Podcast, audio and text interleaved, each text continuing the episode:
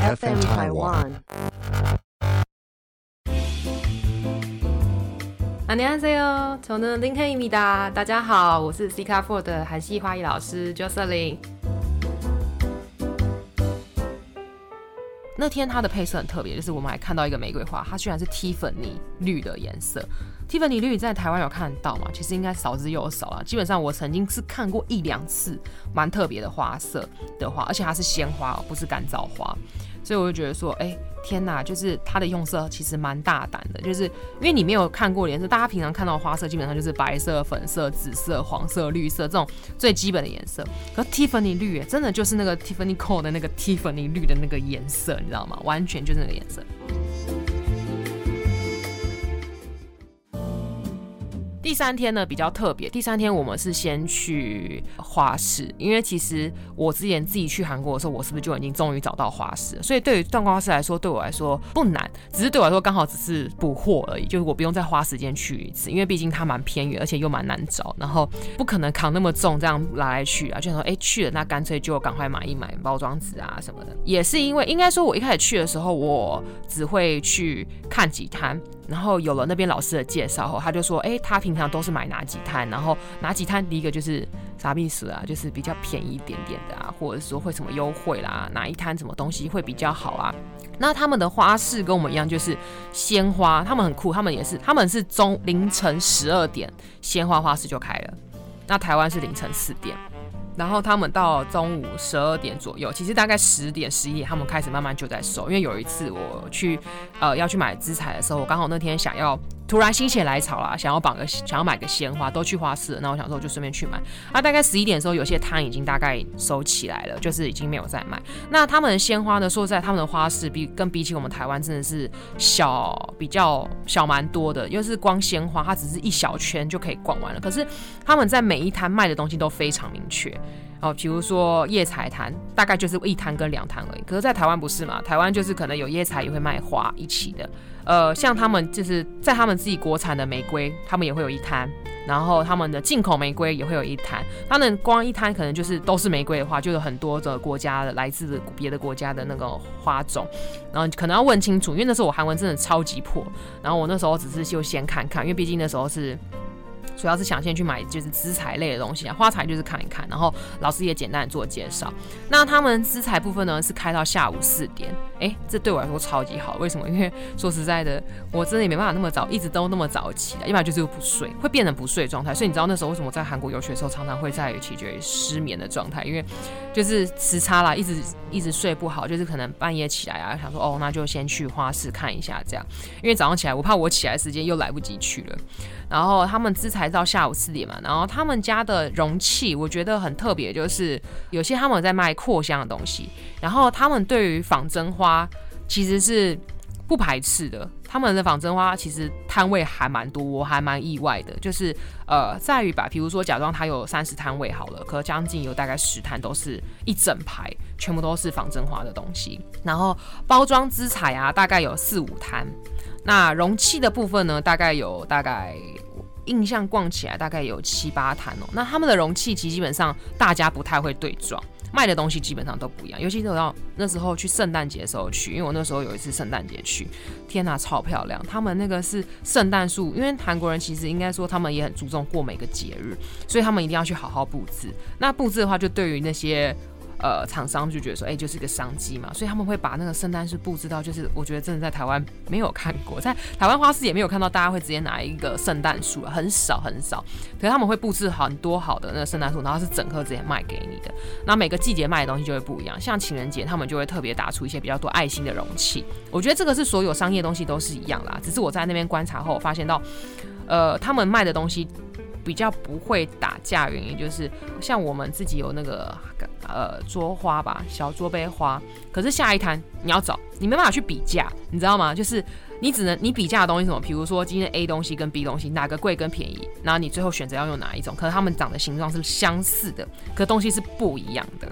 哦，要这样子去看，就我觉得是蛮特别的东西，就是他们会把重点式的在贩卖东西。那我不知道是不是他们可能有协调好啦，或者是商摊上之前自己有讲好。那相对的包装纸，当然因为包装纸他们都谈过自己出产的，当然就会都有。然后只是看，比如说我们那种一二代的包装纸，有一家就专门在卖一二代的。就是它的货很齐全，另外一家是什么包装纸都卖，可是齐不齐全，就是要你像去挖宝一样去找。然后这是我比较常买的商家啦。然后容器的部分呢，我其实不太敢常买的原因，是因为我怕寄回来后都会有问题。所以那时候当下我也并没有买容器，我只买了两个瓶子，是我自己很喜欢，因为两个瓶子我心想自己是放得下的吧。对，然后我就那时候有当下有买两个瓶子。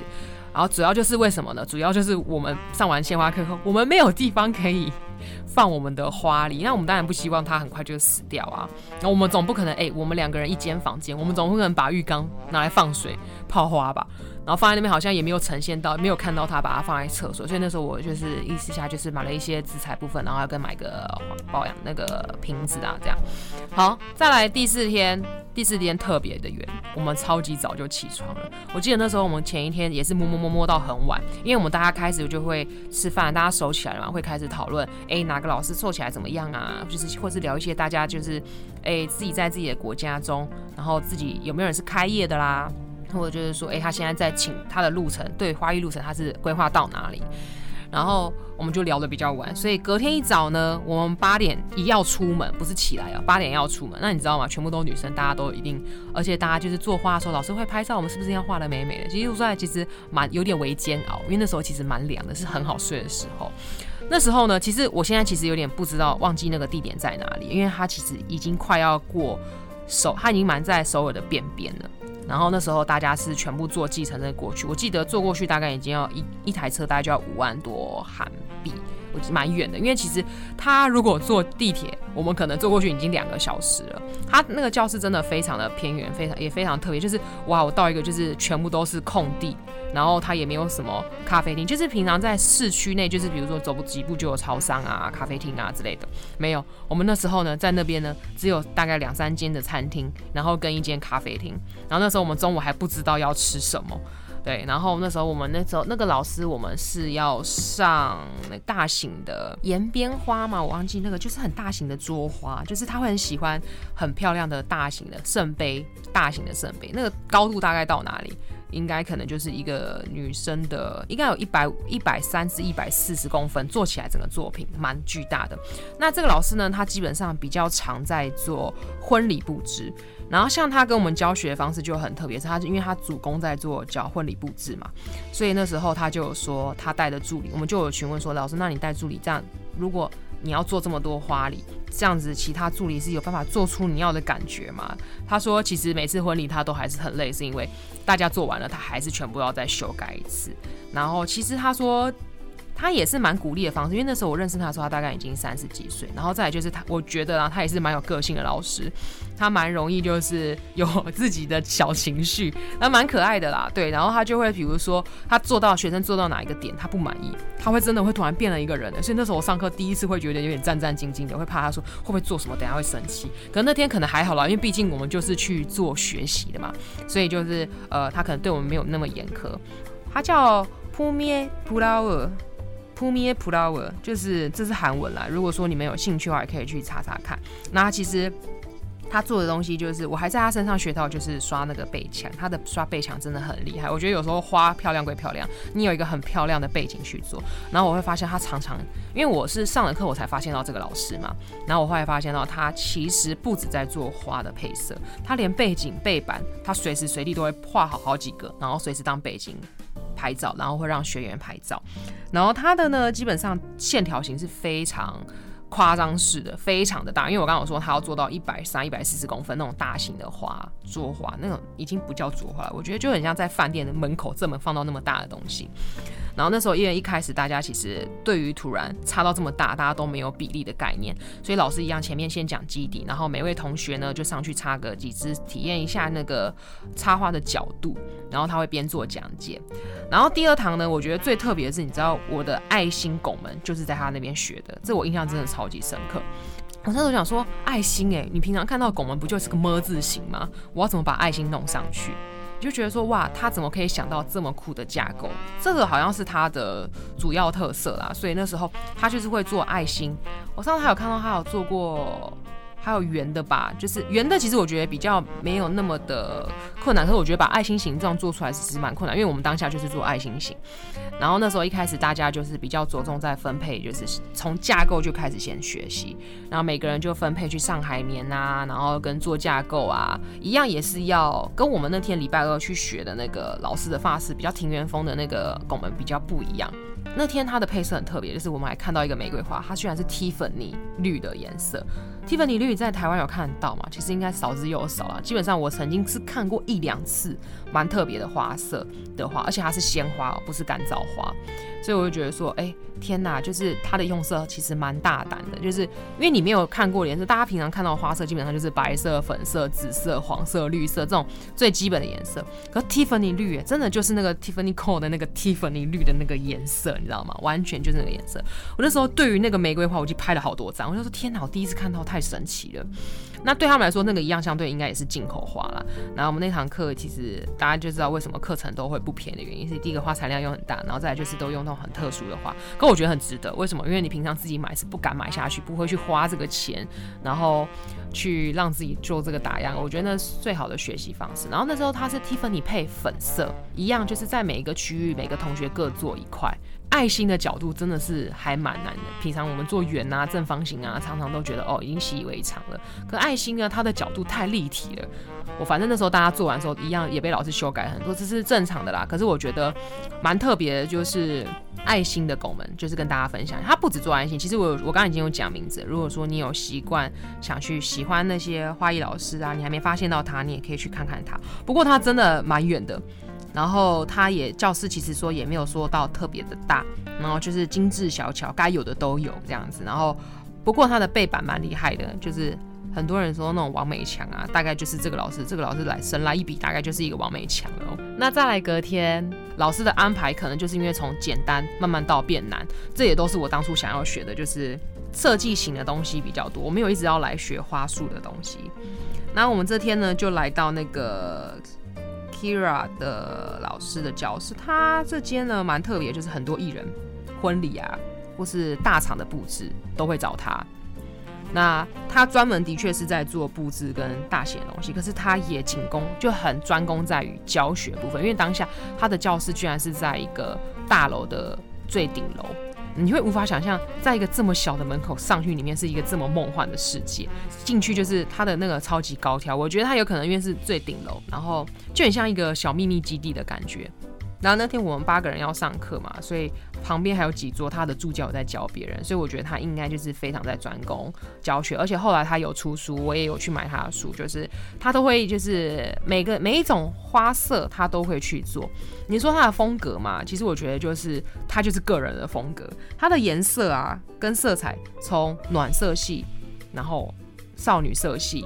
或是冷色系，它都会做出来。然后那时候我们上课是做就是那种高架、超级巨型高架桌花，我们每个人都是要站起来的，它是那种偏蜡烛型的。然后就是大家可能站在，就是比如说像教堂啊，然后站在路边旁边会有的那种大型的花架。然后它是蜡烛的形状。然后那时候全班一人做一个嘛，然后我就说天呐，我终于要挑战一个大的东西，而且是自己要独立做完。我当下其实很紧张，就是我很认真的一直看老师的架构到底怎么做。然后我就是每一步基本上前面啊，真的都会想要照着老师的步骤做。哎，后来突然觉得上手了，然后我就会开始开始自己创作啊。不过就是自己创作后的后果就是老师修的很多啦。那个花泥真的已经被我擦到已经没有一个洞可以再去插下去。老师都说哇塞，你的花有点要掉落了，要小心一点点哦。然后呢，我们也有在上那个这个老师呢，他一样也是做那种沿桌桌边上的那种花，然后沿到地上的，比较 for wedding。的就是婚礼的那种桌型，然后或是场地布置，然后天花板也有设计，我就觉得哇塞，好酷！为什么这些老师都可以想到这么多的设计方面？然后那时候一样就是有人选择做天花板嘛，然后那时候我觉得说，哎，桌上型的花对我来说好像可能已经不是太大的问题了，那我就选择做天花板。然后他你就知道，因为他有挑高，所以他那时候就是大家像一个餐桌，他给洗也超级多的，比如说蜡烛啦。餐具啦，餐垫呐，然后他连那个餐盘都是很高级的，搞得我们好像真的要吃饭了。没有，不好意思，真的没有。我们后来还是跑去旁边的食堂吃饭的，并没有享受这么片刻。可是我觉得那时候拍下来，大家这样团体照下来是非常的漂亮啦。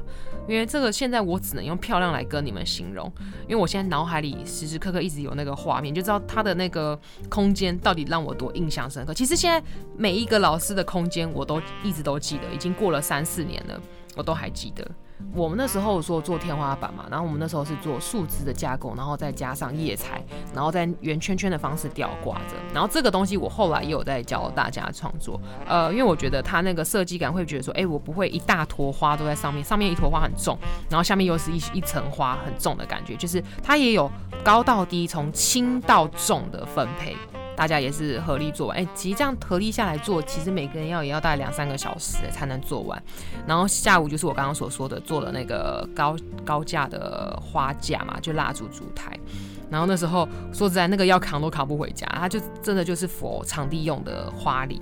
第五天呢，我们就是去学。那个花架的东西也是像是拱门，其实大致上就是差不多都是这些课程内容啦。那只是每一个老师的风格都不一样，再就是老师的技巧也不一样，配色也不一样。就像我刚刚跟你说，我今让我印象最深的就是 Tiffany 绿的那个玫瑰花，真的是鲜花。我那时候就问老师说：“老师，这真的不是假花吗？它长得好像很假，可是实体摸起来又是真的，就是你很难以置信会有这个颜色。毕竟那时候你是新鲜人嘛，花艺新鲜人，觉得任何事情就哇哦，我没有看过的东西就是觉得很特别，对啊。”那听我分享完这么多，就是这几天上课内容。那我主要还是要先跟大家讲一下，就是基本上不要因为一个老师很红，你就盲目的去追求那老师的风格，一定要去找自己喜欢的。像我也不会一直去追求那些很有名的老师。那当然，一开始你在摸索的时候，你只知道这些老师嘛，你慢慢的会去摸索一些可能，像比如说我有遇到一些。像我上次有说 BWS 的那个第一名的老师，那他教的东西其实基本上不商业风，可是很设计。那我其实也很喜欢他那个境界，是我现在真的还是做不了。其实那时候我本来有想要再去进修，找他进修，可是因为像现在疫情嘛，那我们就都没办法连线状态。那因为我会找到那老师，也是因为我当初也是考这张学这家学校的证照。